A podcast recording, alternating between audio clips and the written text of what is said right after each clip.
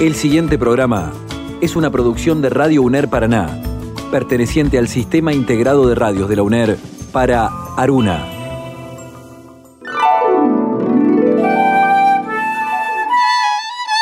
De los diversos instrumentos inventados por el hombre, el más asombroso es el libro. Todos los demás son extensiones de su cuerpo. Solo el libro es una extensión de la imaginación y la memoria. Jorge Luis Borges. Un paso previo. Una herramienta. Verificar. Comprobar. Una prueba. Una impresión. Corrección. Compromiso. Pasión. Y el libro. Prueba de galera. Solo queda imaginar. Solo queda imaginar.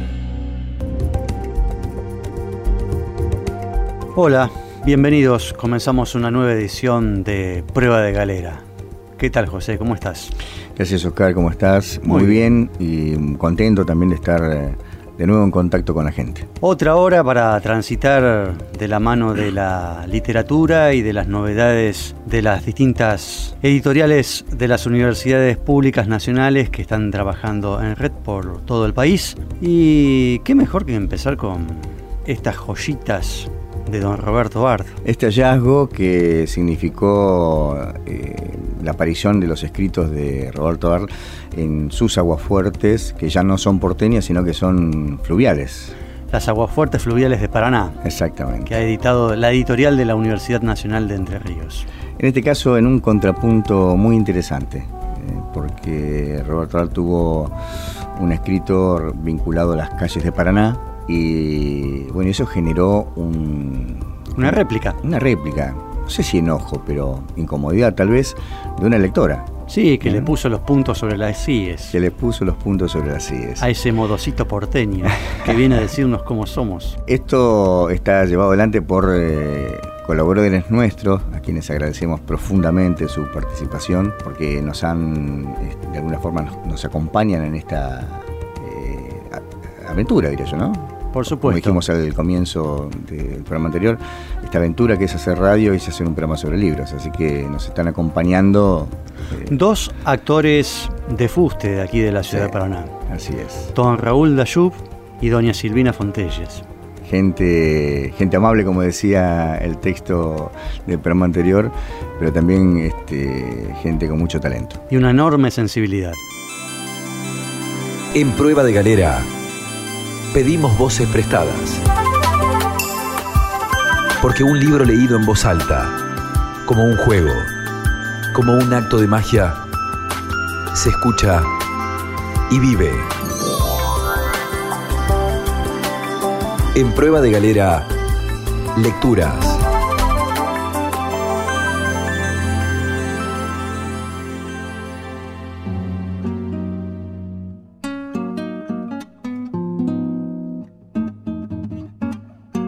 Paraná participa de las características de dos ciudades distintas, Córdoba y Montevideo. De Córdoba, la soledad de sus calles y su silencio monástico. De Montevideo, porque en cualquier dirección que se vaya, por sus calles que suben y bajan, se distinguen la plancha azulada y oblicua del río Paraná. Ah, estas calles solitarias, con fachadas pintadas de verde claro, amarillo melocotón, anaranjado de mandarina, cacao y avellana, en las que se abren zaguanes profundos y anchos, recuadrados por pintores que sabían de antiguos decorados con angelotes mofletudos. Ah, estas casas para un amor de novela provinciana, de balcones ornados, de rejas mudéjares, forjadas a mano, gráciles como las volutas de una enredadera y que reflejan en las cortinas blancas siluetas de floripondios. Estas casas viejas y maravillosas con patios a la calle y galerías soportadas por juegos de columnas corintias, de capiteles flordelizados y frisos largos, macizos, rematados por cornisas que palidecen y donde se posan las torcasas. ¿Con qué palabras antiguas y lentas hablar de estas veredas anchas donde crece el pasto y adoquinados lisos, limpios, prodigiosamente limpios, increíblemente limpios, y por donde pasan carritos bajos de cuatro ruedas, vagonetas, especie de largas bateas de lavar ropa montados en cuatro ruedas endebles que arrastran caballos petizones y cabezudos de enormes cabezas. He entrado a la calle principal, es decir, San Martín. Todas las calles principales en las ciudades de provincia se llaman San Martín. Clasifico escrupulosamente el comercio. Al 300, casas fundadas en el año 1900. Tiendas donde despacha el padre viejo y en su compañía el hijo de tremendos bigotes también atiende simultáneamente, en compañía de su mujer, a un minúsculo parroquiano. Tres personas atienden a un párvulo se pone el mantén en la mesa para servir una castaña en un plato. Al 400 cuento 12 letreros modestos. La calle se torna importante aquí. Al 500, pleno centro comercial. Una magnífica fachada crema de bananas con arcos moriscos y ábsides bizantinos. Sede del diario entrerriano La Acción de la mañana. Salud, colega, junto al bello edificio de la acción, la fachada horrible, alquitranada, color peste y vómito negro de un comercio de óptica. Decorado por un discípulo del Greco, sí, del fúnebre y siniestro y longitudinal Greco. Descripción fidelísima, microscópica. A los dos lados de la vidriera, en un fondo de betún, una señorita con pantalones turcos azulencos, sentada en un mármol, apoya el brazo derecho, fraternalmente sobre la órbita de un pavoroso ojo del tamaño de una rueda de vagón, con la córnea dividida en grados, minutos y segundos, sobre una pupila celeste que visquea mirando al espectador. Al otro lado, también embadurnada en el infernal fondo del hollín, una señorita con bata verde, cebo de penitencia, visajea espantosamente con su cara sin sexo al tiempo que su mano señala a la otra que soporta un aparato fotográfico. Juro que me he pasado media hora frente a la casa del óptico, meditando sobre este adefesio con lo que han echado a perder el frente de la casa y no terminaba de convencerme de lo que veía. Por fin, el óptico salió alarmado a la puerta y me miró resquemorosamente como si de mi excesiva tensión sobre sus vidrieras pudiera sobrevenirle alguna dificultad. Luego algunos letreros amarillos anunciando no la fiebre, sino liquidaciones. Una casa de fotografía con algunas beldades paranaenses y los últimos casamientos y las últimas del banquete cívico efectuado en memoria de los doctores Irigoyen y López en el Teatro 3 de Febrero. Continúo en mi marcha y al llegar a la esquina de San Martín y la plaza, veo detenido frente a una vidriera de la sucursal Gatti Chávez a una negrita más motosa que un otentote y mirando las patas sucias de la negrita, ávidamente, un muchacho que llevaba bajo el brazo un rollo de alambre para acercar gallineros. En la confitería La Perla, una multitud de jóvenes sobretodados juega a los dados entra a un lugar excusado, sorpresa, las paredes de estos lugares sanitarios siempre han sido elegidas para estampar en ellas insolencias y abominables dibujos. Pues esta vez me asombro. Por donde miro veo escrito a lápiz este enigmático letrero que reprodujo textual. Las cabezas de los usurpadores serán exhibidas próximamente en la plaza. Permanezco aterrado. ¿Quiénes son los usurpadores? ¿A quiénes pertenecen semejantes melones tenidos en tan caro precio? ¿Quiénes se encargarán de serrucharlos? Misterio. Salgo y tomo un café para sobreponerme a la emoción. Nuevamente me digo, ¿quién diablos serán esos usurpadores?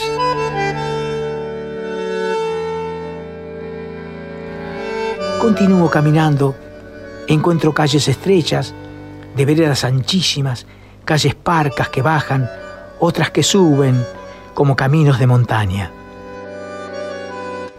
En una esquina aparece bruscamente un edificio color borra de vino, más triste que un patíbulo, y la calle se tuerce, y las fachadas que siguen se hunden oblicuamente.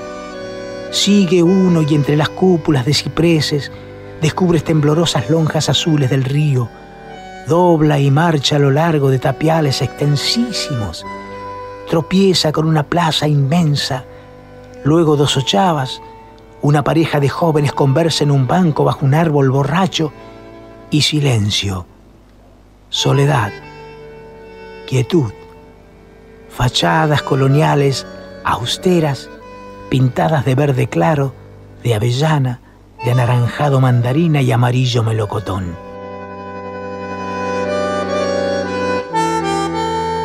Y de pronto se piensa que aquí podría uno convalecer de una larga enfermedad, o encerrar la luna de miel de un matrimonio de ensueño, o refugiarse para siempre lejos de las vanidades del mundo.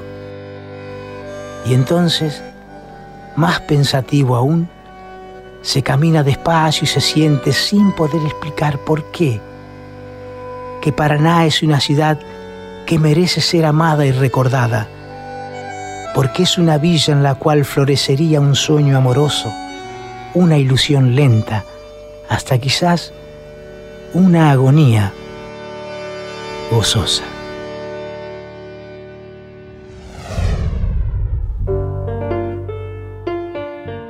Señor Roberto Alp, soy una mujer y como mujer observadora, exageradamente observadora. Todo lo que usted vio, lo veo yo pero bajo otro aspecto. Usted miró, pero no vio bien lo que Paraná tiene de bonito y exageró lo que pudo haberse perdonado ante tantas bellezas. Por ejemplo, vio usted solo las casas de colores chillones, como les pasa a las criaturas atraídas por tonos vivos. En cambio, no dice que existían edificios modernos de los cuales está llena la ciudad con sus frentes uniformados en color gris, tristes, del color de la edificación de Buenos Aires. ¿Y qué me dice de los carritos tirados por caballos petizones y cabezudos, de enormes cabezas? Esos son burros, señor. Los caballos de aquí son como todos los caballos. ¿Y las casas de comercio de calle San Martín? ¿Dónde se ha metido usted? No hay casas fundadas en 1900 en donde despache el padre viejo y el hijo. Lo han engañado miserablemente. El comerciante viejo tiene sus hijos en la universidad o recibidos de doctores. ¿Y de los bigotes qué me cuenta? No los usa nadie, señor. Yo creo que al verlo usted se han puesto postizos para farrearlo. Créame, señor Arp, las castañas se conocen solo en España. Aquí no se comen en los mostradores. En cuanto a la casa de óptica, no le digo nada. Usted tiene razón. El dueño debe estar enojadísimo como usted como también lo están las chicas de Paraná, a quien usted no les dice nada, sin dudas por no ponderarlas, aunque a la hora en que usted ha circulado estarían durmiendo, descansando al oír a Carlitos, a Parra, a Olinda, a los Rati, a Iris, como en Buenos Aires.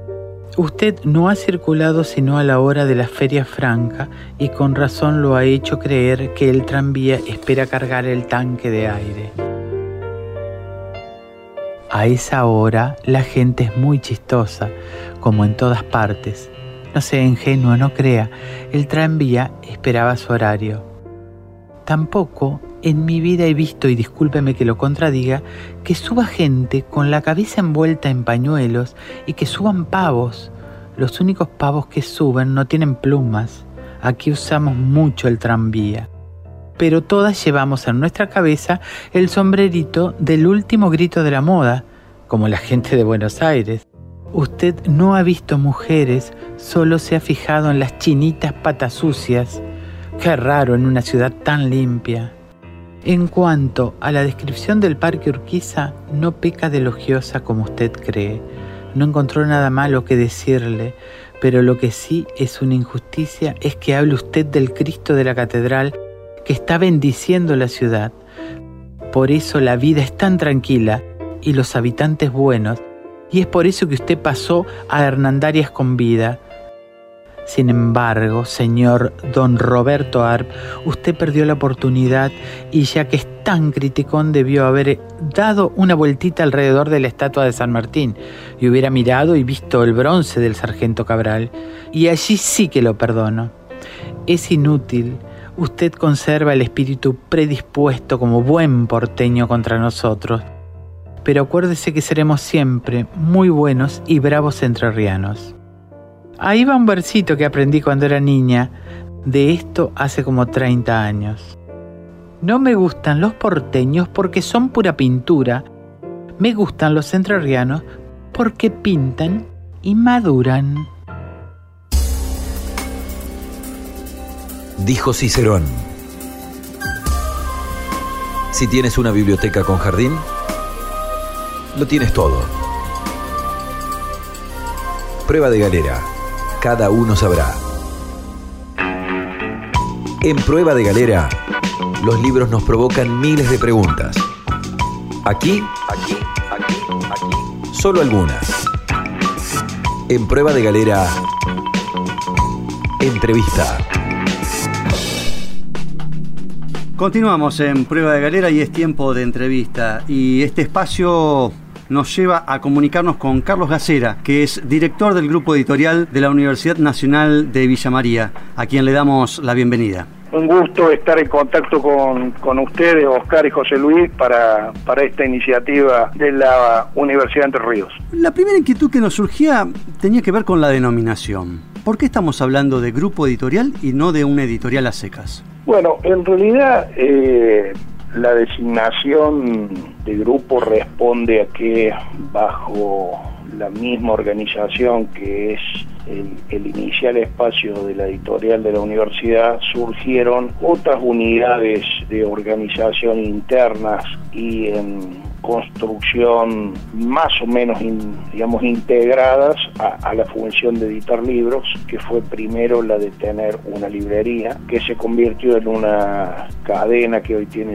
cinco sucursales. Luego organizamos dentro del mismo espacio una distribuidora que tiene 12 sellos en distribución y luego también organizamos una especie de agencia que no solo brinda servicios editoriales, sino también que representa a otras editoriales y algunas empresas en términos de derechos a través del mundo, ¿no? A través de lo que pudimos ir haciendo nosotros con la participación de nuestro propio sello y nuestros propios autores en una importante cantidad de ferias del libro, este, empezando por Frankfurt, Guadalajara, donde fuimos adquiriendo una experiencia y una red de contactos con distintas editoriales del mundo y fuimos vendiendo derechos y fuimos adquiriendo derechos para nuestro propio sello y esa experiencia la trasladamos también a un formato de agencia.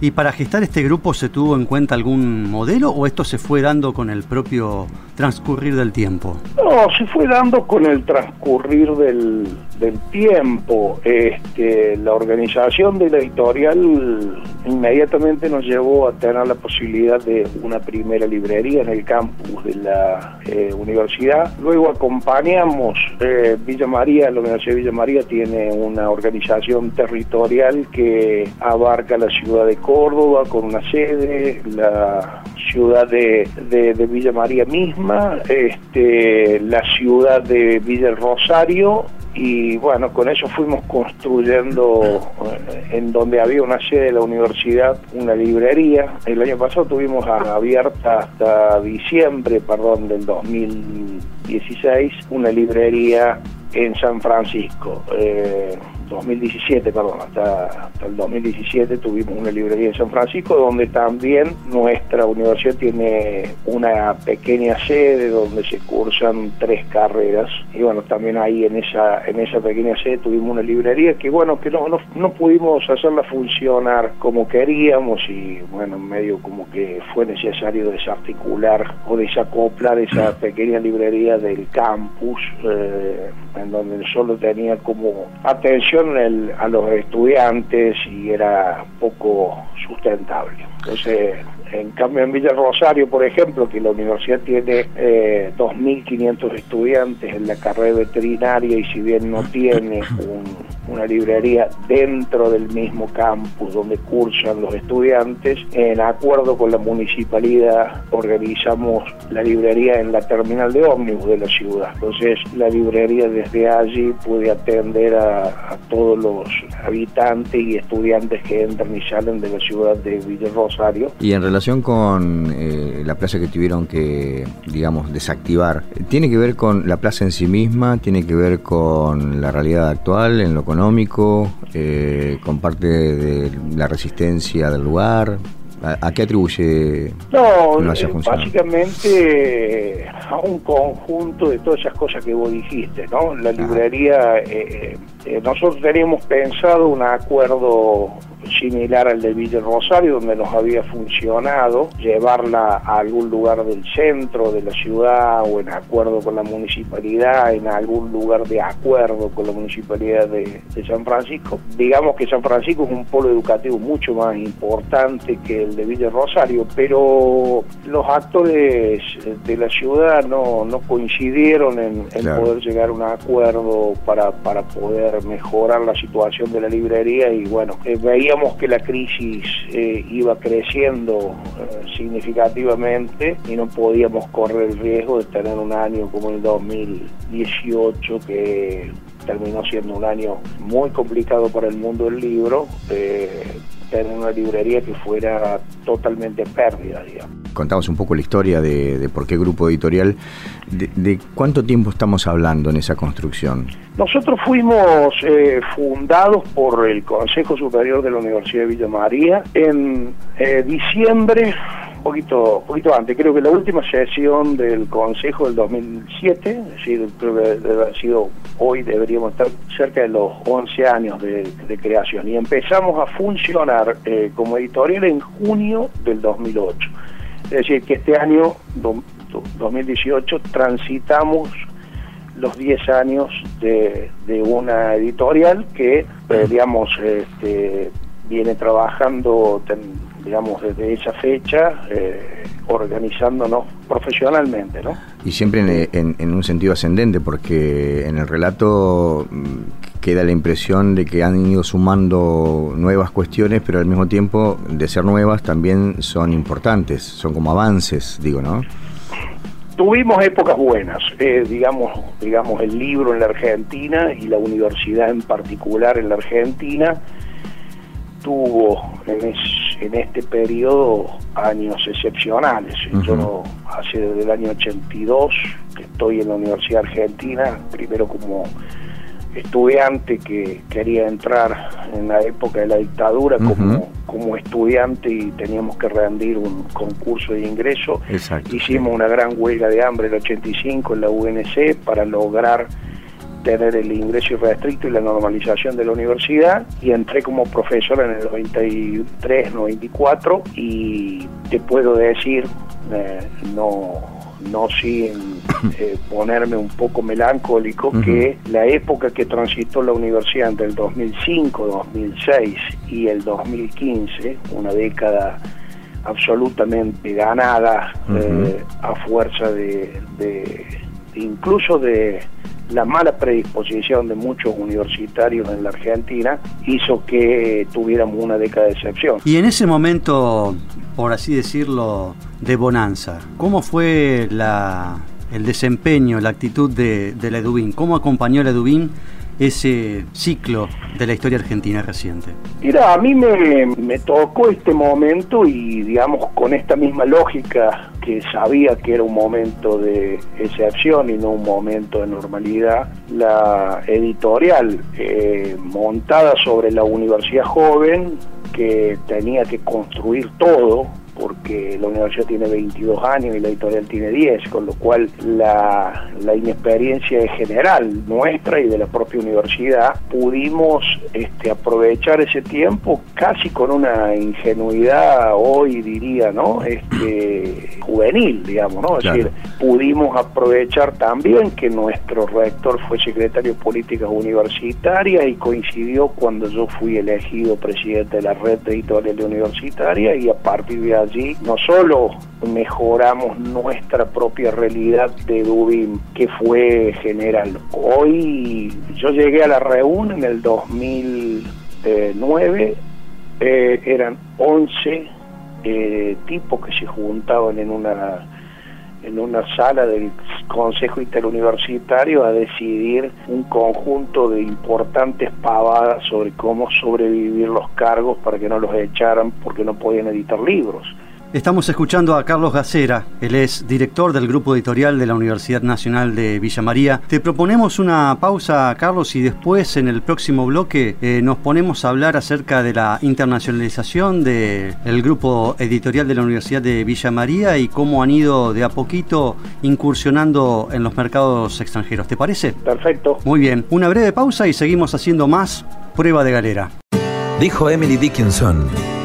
No hay mejor fragata que un libro para llevarnos a tierras lejanas. Prueba de galera, cada uno sabrá. Dijo Ernest Hemingway. La obra clásica es un libro que todo el mundo admira, pero que nadie lee. Prueba de galera. Cada uno sabrá. Continuamos en Prueba de Galera. Decíamos en el bloque anterior que estábamos conversando con Carlos Gacera. Él es director del grupo editorial de la Universidad Nacional de Villa María. Y había quedado pendiente conversar acerca de algo que él esbozó al comienzo de la charla. Esbozó como al pasar, pero me parece que es un dato no menor, ¿no? Sí, sí. el tema de la proyección internacional del grupo editorial. ¿Y por qué este, han decidido incursionar en esto? Y de qué manera lo están haciendo. A lo mejor este, Carlos nos puede dar más detalles sobre esto, digamos, cómo fue que, que decidieron dar este, este gran salto. Mira, fue, fue un poco, yo diría que entre azaroso y obligado por las circunstancias. En el 2008, cuando nosotros comenzamos a transitar eh, la construcción de Eduim, eh, es un año de, cambios significativos para que impactan en el ecosistema del libro. Por ejemplo, pocos recuerdan, pero ah, pocos meses antes aparece el Kindle en, Estados Unidos a través de Amazon que eh, da por inicio la versión de, lo que ya se conocía como ebook o libro electrónico, un salto cualitativo que no había tenido hasta ese momento. Aparecen fuertemente las redes sociales, eh, las redes sociales Facebook es 2006, es decir, el 2008 nosotros estamos en la expansión eh, impresionante de las redes sociales, acompañada de un, de un elemento que, que, tampoco parece ser que tenga tan poco tiempo, porque lo tenemos tantas horas en la mano, que es el smartphone, digamos. Eh, Apple lanza su primera generación de iPhone y con eso tiene un impacto y lleva a la mano de la gente lo que antes eh, estaba como todo separado, redes sociales, eh, internet, eh, utilización de cámaras de teléfono y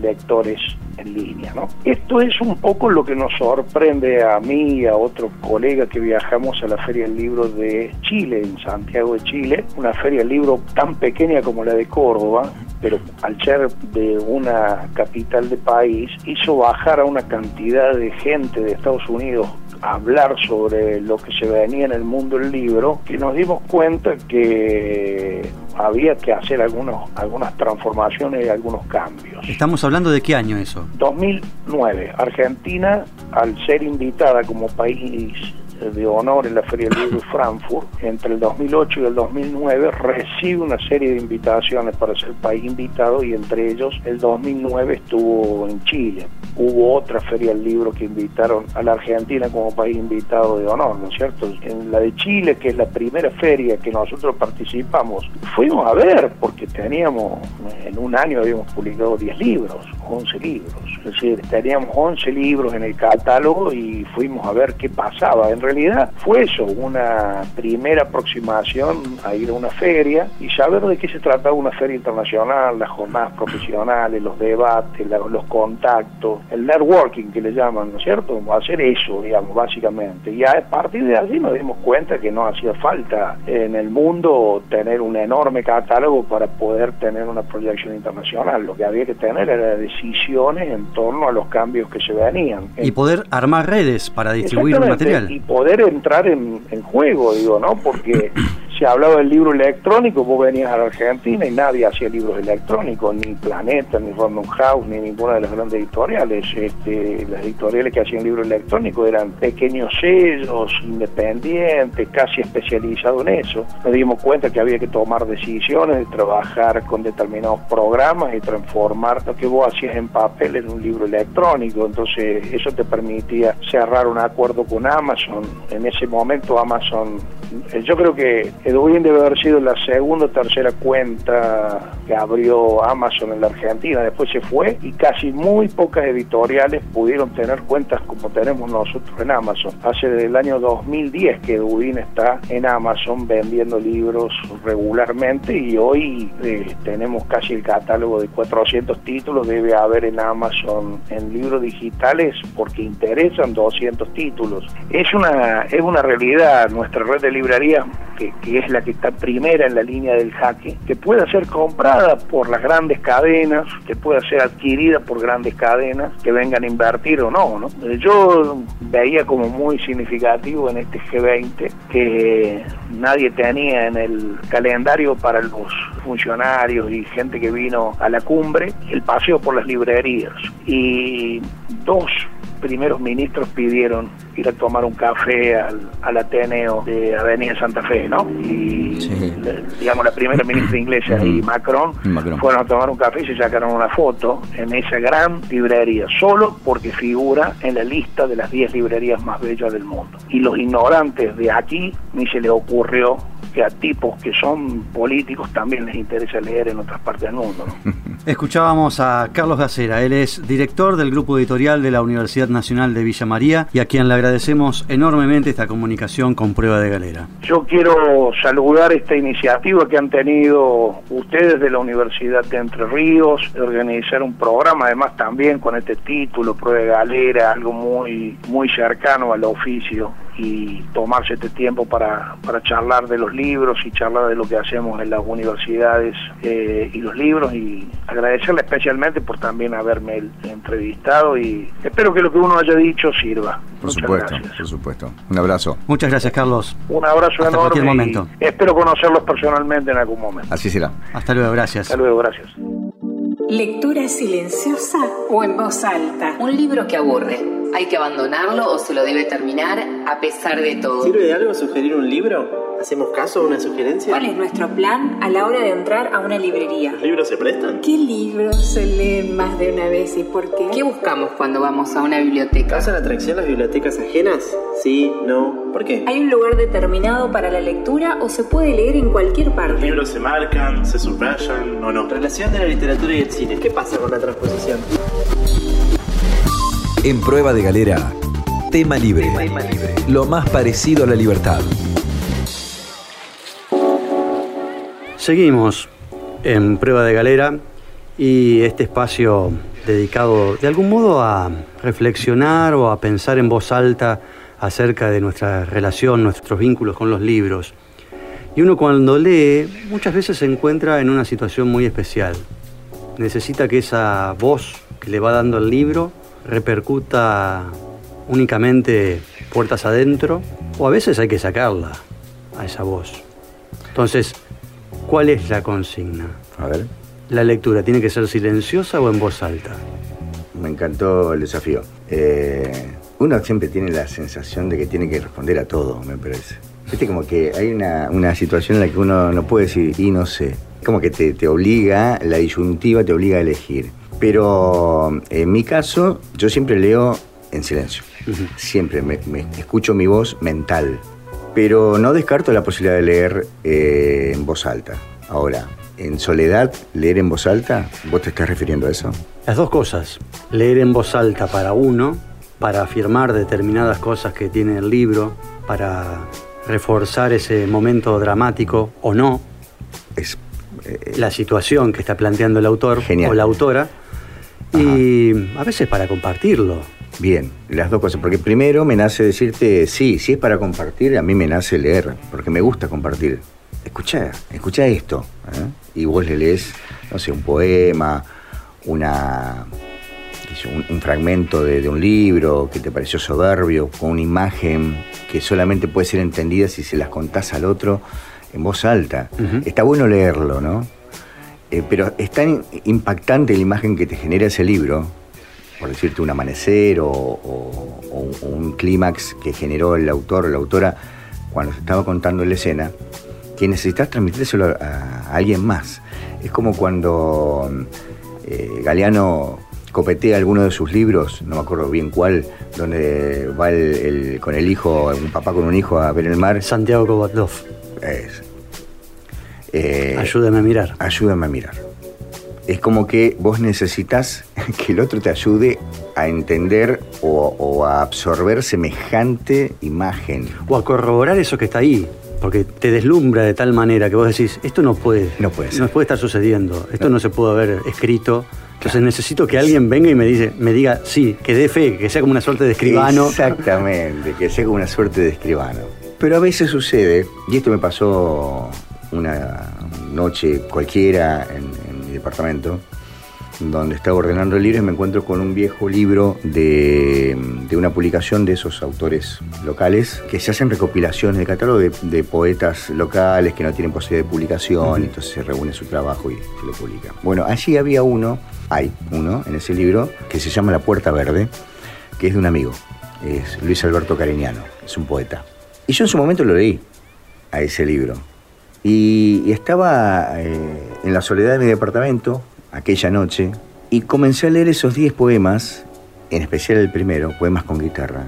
Y fue tan poderosa la, el aluvión de imágenes que me generó, de sensaciones que me generó, que lo tuve que leer en voz alta. Y estaba solo. Y a mí siempre me pareció que leer en voz alta para sí mismo es como eh, estar próximo a- al, al desdoblarse como persona, como sujeto, digo, ¿no? Estar medio loco. Sí, medio palabra. chifladito. Medio chiflado. ¿Qué hace este tipo ahí caminando por el living, leyendo con un libro en la mano, leyendo en voz alta? Exactamente. No pasa eso. ¿Cuántas veces nos ha pasado ver en una película cuando alguien se dice cosas a sí mismo en voz alta? Y vos decís, eso, no es, eso en la realidad no pasa. Y muchas veces nos sorprendemos a nosotros mismos emitiendo esos pensamientos en voz alta, y en este caso en la lectura. No sé si tiene algún grado de asidero, no, no lo planteo ni siquiera como una suerte de hipótesis, Mm. pero lo pienso igual. Quizá el prejuicio a leer en voz alta tenga que ver con la reminiscencia de nuestra vieja escuela primaria. A ver. Claro, esta cosa de pasar al frente y lee. Ah, Delante de todo el. ¿Mm? El pánico que generaba, el pánico escénico que generaba tener. Ah, digamos, había Claro. compañeritas y compañeritos que la pasaban bárbaro porque la lectura les resultaba algo fácil, pero había otros que realmente era un suplicio. Un Entonces, suplicio. di- digo, Propio y ajeno. sí, entonces digo, por ahí eh, quizás tenga que ver con eso, que haya por ahí quienes no tengan mucha intención de fomentar o propiciar la lectura en voz alta o que no, lo, no la practiquen. Pero me parece que hay determinados textos que llevan ineludiblemente a tener que alzar la voz. Y a, Al trascender el, el silencio, sí. a romperlo. A mí me ha pasado, por ejemplo, con textos de Guillermo Sacomano. ¿Sí? Sí. Llegaba un momento en que necesitaba este, fragmentos del oficinista, por ejemplo. Que el vago está en un dilema porque está en su casa con una mujer que no quiere y tiene un amor por otro lado y está ahí dividido, este, bifurcado y en medio de un contexto también muy sórdido, como pasa siempre con la literatura de, de Sacomano, porque nunca son ganadores. Había algo ahí, había una fuerza este, intrínseca que llevaba a leer en voz alta. Pero ¿y vos recordás el momento en el que lo hiciste? Sí, era de noche, estaba en la cama y con un velador, con una luz muy tenue. Es como que la noche tiene como una especie de, de magia, así, de complicidad para facilitarte el tránsito a la lectura. Y te pregunto, romper el silencio, porque el silencio de noche es mucho más silencio que los silencios de día. Tiene una entidad es casi un personaje, es una persona más que está ahí. Digo, romper el silencio de la noche, ¿no es más fuerte, no es más difícil en todo caso? ¿No te resultó más complicado? Eh, es como, no es como ponerte un espejo delante tuyo y, que lo que le sucede al personaje te sucede a vos. Viste que uno se proyecta también en las lecturas, ¿no? Por algo querés rescatar ese, ese fragmento y no otros. No, no lo había pensado.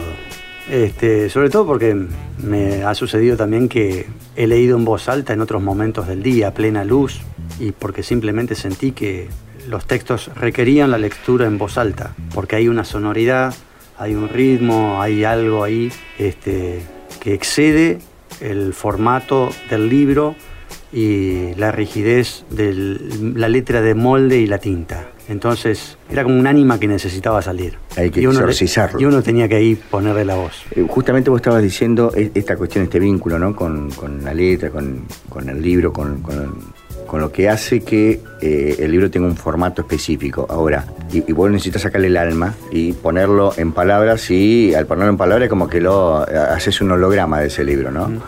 Cuando uno lee en, en silencio, eh, en realidad lee perfecto. En voz alta también lees perfecto.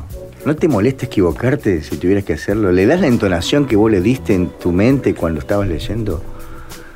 Y no, no. Pero también tiene algo bueno eso. Ajá, a ver. Este, sí, porque incluso también está esta cosa de querer ponerle voz al personaje. Vos te lo imaginás ese personaje Sí. porque partís de las descripciones que da el autor o la autora y lo ves en determinadas circunstancias, moviéndose en un ámbito determinado, vinculándose de ciertas y determinadas formas. Y bueno, y ese tipo también tiene una voz, tiene un, Tal cual. Un Sí. timbre muy Sí. particular. Un registro. A lo mejor se te da cuando lo lees que aparece, digamos, una entonación que, Que encaja calza. con el personaje. Pero a veces es simplemente el deseo y esa necesidad de sacar a relucir esa historia de otra forma lo que te lleva a leer en voz alta. Sí, yo te preguntaba esto porque me da la impresión de que por ahí uno se siente en la obligación de tener que actuarlo, porque el libro es como una especie de guion. Por supuesto. eh, de- del guion de una película, del guion de una obra de teatro. Y me da la impresión de como que por ahí uno tiene que leerlo eh, actuando. No, no lo que dice el, el relator eh, omnisciente, que es el que te cuenta la historia, si es que está escrita en tercera persona, pero si está en primera persona, si son monólogos interiores como los de Cien de Moisés, que está este, narrado por un personaje muy especial, con unas características muy especiales. Es como que, digo, no sé por qué me tengo que poner en ese brete, pero ahora que me tiras el desafío, Claro, es como mirá, que me nace. Recuerdo, recuerdo, recuerdo una lectura en voz alta. El personaje es una mujer. Ajá. Es una joven. Sí. El libro se llama El año del desierto, de Pedro Mairal. No es un libro para sugerir en determinadas circunstancias de la vida. Cuando venís medio golpeado, es preferible no leerlo. Pero es un librazo. Ya vamos a charlar de eso entonces Es en decir, otro momento. Es uno de esos libros que hay que tenerlos anotados en algún lugar, como diciendo, bueno, esto hay que leerlo. Además a Mairal hay que leerlo. Pero bueno, vuelvo a la historia. El año del desierto. Una historia muy sórdida de, de decadencia, de degradación, de seres humanos al límite. Aparecen las peores cosas de la esencia humana y en un momento el personaje, la protagonista, tiene que atravesar la muerte del padre. Es un largo relato. En verdad, la situación es bastante larga. A eso iba. Y yo ya había leído el, el libro. Y por la participación en un taller literario, uno de los este, responsables de la actividad propuso esa lectura. Pero además no había mucho tiempo para leer ese libro. Eh, entonces yo dije, bueno, yo ya lo leí, ya está. Ya cumplo con, cumplo con la consigna. Pero bueno, de esas cosas que fui a la biblioteca de la que soy socio y se me ocurrió preguntar si estaba el libro, el libro estaba y volví a leerlo. Y le encontré mucha más potencia que la primera vez. Y tuve la necesidad de leer en voz alta determinados fragmentos. Bueno, ahí es como que yo no tenía voz de mujer. Y sin embargo, yo sentía que estaba reflejando lo que decía la protagonista. O sea, yo no, no lo leí buscando el tono o buscando Claro, el registro claro. o buscando el timbre. Entiendo. Era de algún modo traer a la realidad ese clima y bueno, vivirlo y vibrar de otra forma, sea, sentía que no me bastaba únicamente con la lectura en voz baja. Había fragmentos del libro que necesitaban la voz. La presencia. Sí. Claro, la presencia cor- corporal de la voz, digamos. ¿no? Sí, sí, sí, O sea, sí, sí, sí. Con, con- con entidad. ¿no? Este, ¿no? sé si eso se aplica para todas las situaciones. Me pasó con textos muy, muy distintos también que sentí la necesidad de, de la voz Vos, alta. vos sabés que hay un- una película en medio pavota, pero tiene lo suyo. Eh, se llama La Sociedad de Literaria del Pastel de Patatas, una cosa así. Es inglesa la película. Bueno, la cuestión es que los vagos este, se encuentran con, en plena guerra de la Segunda Guerra Mundial con unos alemanes que están ocupando en ese momento no sé qué zona o qué, qué lugar de, este, de Europa y se encuentran a la madrugada con tres que van, este, que vienen de una cena porque tenían la obligación de tener que dar Ah, toda la vi esa película, La sí, la vi, la vi, ahora me acuerdo. Y, y los dos se comen un chancho que tenían guardado, un cerdo. Y van con los restos y entonces el tipo de dónde vienen y como uno de ellos había hecho un sociedad. pastel con la cáscara de papa, se llamaba la, sí, somos de la sociedad literaria del pastel de papa, de cáscara de papa. Y en realidad después con esa excusa la terminan fundando, la terminan haciendo realmente, ¿no? Y se terminan vinculando con una escritora. Exactamente. Entonces digo, quizás a veces, y ahí se leía en voz alta. Entonces, ese quizás que yo te decía recién, quizás a veces leer en voz alta puede ser el punto de partida para otra cosa también. Que estaría bueno que podamos tomar como ejercicio, primero sacarnos la vergüenza de leer en voz alta, dar un pasito más hacia la locura de leer en voz alta cuando uno está solo, y después compartirlo con un otro. Y quizás terminemos en una especie de sociedad de- literaria de del club de lectura, digamos, ¿no? Eso estaría muy bueno que suceda, me parece. Que hay- hacen falta más clubes de ese tipo, me da la impresión, ¿no? Y eso tiene que ver con la lectura en voz alta. Sí, hay por ahí teatro leído, pero es más un métier de los actores ese. Claro, sí, lo he visto en tele también. Es un, más un metido los actores, tienes razón. Yo me refiero a gente, a lectores desprevenidos como nosotros, ¿eh? aficionados que nos gusta simplemente la lectura y que nos encanta enamorarnos de, de- de las historias que nos cuentan. Enamorarnos, o como decís vos, sufrir junto con los personajes, como en el caso de Mayral. Pero bueno, eh, habrá que estar fuerte para leer determinadas cosas y, y vulnerables para leer otras, qué sé yo. Pero si se lee en voz alta, creo que el desafío es mucho más grande. Habría que contagiar esta, este desafío a, a- algún oyente desprevenido que pueda coparse con, con leerse después que nos escucha y dice, a ver, voy a probar. Y lee, a ver qué pasa. Prueba de galera. Conducción. Oscar Londero y José Luis Cardoso. Operación técnica y edición. Chino Albornoz. Producción. Aldo Rodman. Gustavo Martínez y José Trovato. Asesoramiento artístico y de contenidos. Oscar Bossetti. Música original. Pipo Sabatini. Locución y artística. Pablo Morelli. Un paso previo. Una herramienta. Verificar. Comprobar. Una prueba. Una impresión. Corrección. Compromiso. Pasión. Y el libro. Hasta aquí. Prueba de galera. Solo queda imaginar.